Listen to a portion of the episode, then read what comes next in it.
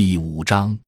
中国的安全问题研究需同时关注多个维度。中国在新世纪全面纳入全球化，客观上是个充满张力的过程。其伴生的综合性安全问题研究也需同时关注国际和国内、中央和地方、城市和农村、农村集体和农户个人等多个维度，具有其他国家不可比拟的复杂性。一、美国双重搭便车与中国双重输出课题组在全球化研究中，依据前述沃勒斯坦的世界体系论，归纳了资本主义全球化的三个阶段，并发文分析了中美分别是两个不同阶段第一大国的观点。认为，资本主义经济体系的最高阶段是金融资本阶段，下一个阶段是产业资本阶段，在下一个阶段则是资源经济阶段。在金融资本阶段，美国是第一大国，其金融衍生品的交易规模占全球份额近百分之四十。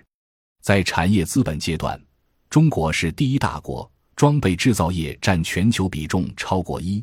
世界由此形成美国占据金融资本高级阶段，中国处于产业资本次级阶段，大多数发展中国家处于资源经济低级阶段的世界经济新格局。中国长期维持的低价出口和贸易盈余及其回流美国的国债再投资，不仅同时补贴了美国的消费者和金融资本，造成美国在生产不足条件下的长期通货紧缩，还支撑了美国产业资本的全球扩张。美国从资本市场回流的充裕美元，使其企业界具有低息融资的条件。而发展中国家恰因资本和收益外流而形成国内资本高息，更由于这两种资本体系之间的巨大利差，形成美国实体产业占有的金融竞争优势，并据此低成本的控制接受国的战略产业，而跨国投资的收益向美国资本市场回流，进而又成为美国资本市场的支撑。北京大学的陈平教授将这一流程概括为。发展中国家用出口换汇，再投资于发达国家金融衍生品市场，而发达国家的投资银行则用这些收入反过来收购发展中国家的战略产业。美国不仅借贷消费，还大量借贷收购，从而形成在全球的战略控制。本质是，美国作为金融资本阶段第一大国，是典型的寄生性攫取型经济。长期搭着中国物质产品出口和贸易盈余在投资的双重便车，在坐享低通胀条件下实现金融资本全球扩张。新世纪之初，中国完成银行商业化改制，并且全部成为上市公司。同时，央行大规模对冲增发货币及中央政府推出中国版量化宽松。二零零九年全球危机之后，沿海发生去工业化。中国经济只能向金融资本升级，这与二零一零年开始的美国向实体经济回调正好迎面相撞，造成中美关系从互补转向互斥。这对中国如何应对外部压力和风险提出了新的挑战。中国如今更多的面临金融相对过剩的压力，于二零一零年左右加强推进金融投资和实体产业走出去之战略。并在二零一三年以来全面实施“一带一路”等对外投资项目，来带动人民币国际化。一方面，美国不遗余力利用后冷战软实力的多种方式，构建阻遏中国金融资本走出去的战略布局，包括利用各种民间基金会的大量资金投入到发展中国家，资助对中国做新殖民主义的批判研究和与中国海外投资项目对立的 NGO 运动。另一方面，美国变成一个相对具有吸引力的制造国，正在积极吸纳中国有潜质的高新产业去美国投资设厂。二零一四年，中国在美国的直接投资额达到一百二十亿美元，越来越多的企业在美国设厂，贴上“美国制造”的标签。下划线下划线，这种金融资本阶段的大国对抗趋势是显然的。因为大国急速扩张金融资本信用，只能派生于国家政治军事强权。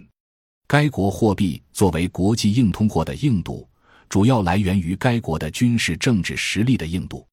但更显然的是，中国目前确实不具备直接对抗的条件。由此看，中国被动的接受更多美国金融扩张和产业回调转嫁来的代价。使得中国的国家安全风险具有显著的国际国内联动性。二、中央地方乡村社会之间三元悖论及民间调和。近代以来，中国为追求民族独立而派生了后发外生型现代化进程。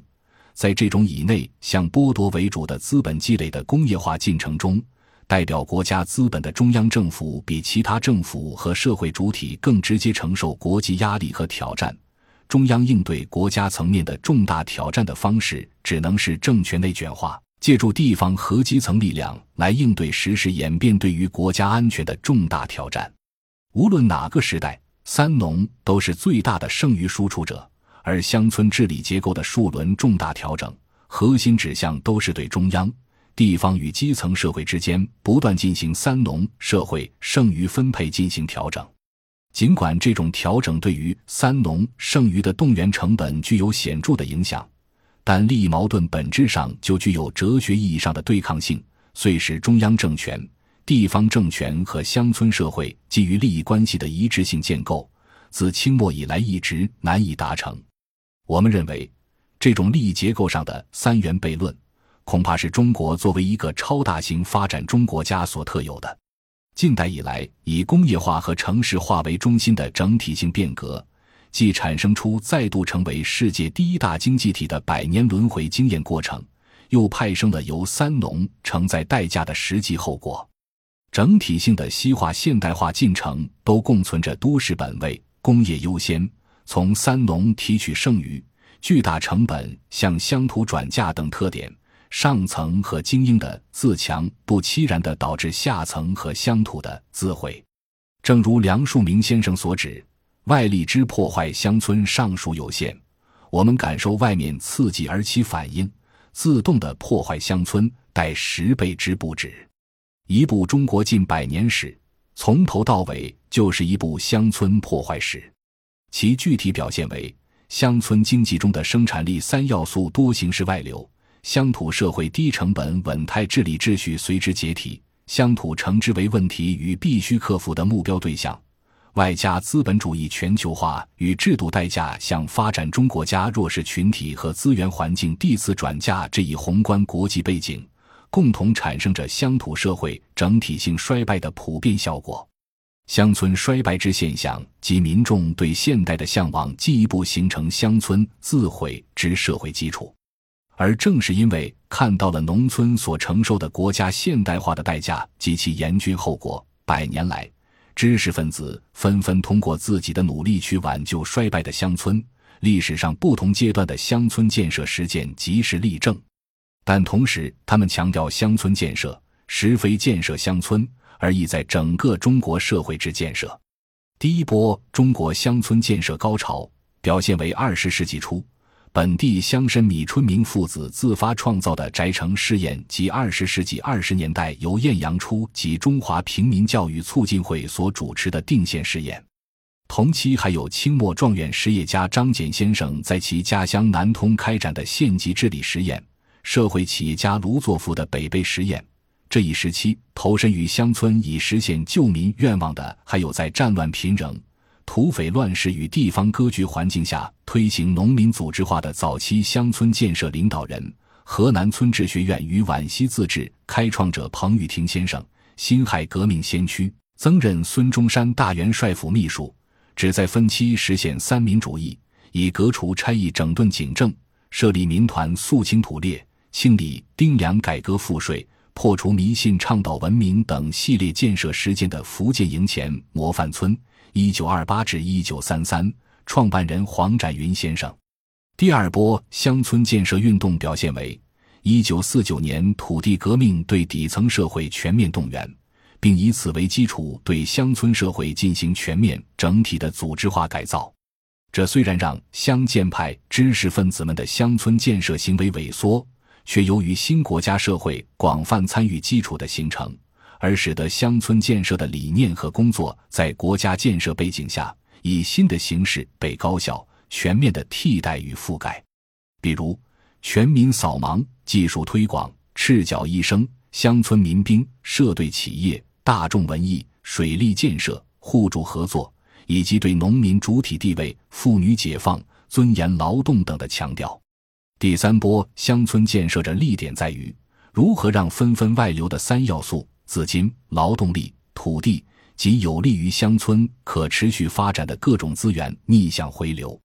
为此，二十一世纪的乡村建设以试验、培训、研究、推广为方式，不断往返于现代传统、城乡、政府、民间、知识分子、民众、理论、实践之间的广泛地带。以人民生计为本、互助合作为纲、多元文化为根为基本原则；以城乡一体为新的分析单位与建设对象；以组织创新与制度创新为基本方针；以城乡互助与包容为生态文明背景下的基本方向；以学生下乡教育支农、农民合作改善治理、农业生态城乡融合、共有互助尊严劳动。社会参与、文化复兴等五大工作为基本形式，民间团体开展了丰富多彩的创新性探索。由上，如何将持续百年的努力延续下去，构建中央政府、地方政府、乡土社会这三者之间激励相融的制度框架，使得从中央到农村基层的各层级政府治理主体和各种城乡市场主体之间形成一种新的有机组合。在行动过程中，通过相互关联和补充来增进结构凝聚及功能融合，促成乡村治理各主体彼此依赖、共存互生的整体性，使乡村的安全性、公共性、市场性与社会性等不同机制有机地综合为一体，将是乡村治理和国家安全治理所面临的重大挑战。感谢您的收听，本集已经播讲完毕。喜欢请订阅专辑，关注主播。主页更多精彩内容等着你。